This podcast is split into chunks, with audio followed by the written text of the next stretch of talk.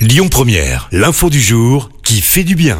Et on reste à Lyon ce matin, Christophe, avec une belle action solidaire qui aura lieu cet après-midi du côté du parc de la Tête d'Or. Pennipet, une start-up qui s'engage en faveur du bien-être animal, sera présente sur place avec une association.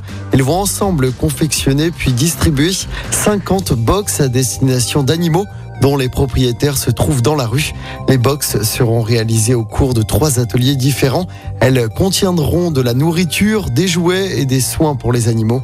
La réalisation de ces coffrets aura lieu de 13h à 18h du côté du parc de la Tête d'Or. Les box seront donc ensuite distribuées à des personnes sans abri. Écoutez votre radio Lyon Première en direct sur l'application Lyon Première, lyonpremière.fr et bien sûr à Lyon sur 90.2 FM et en DAB+. Lyon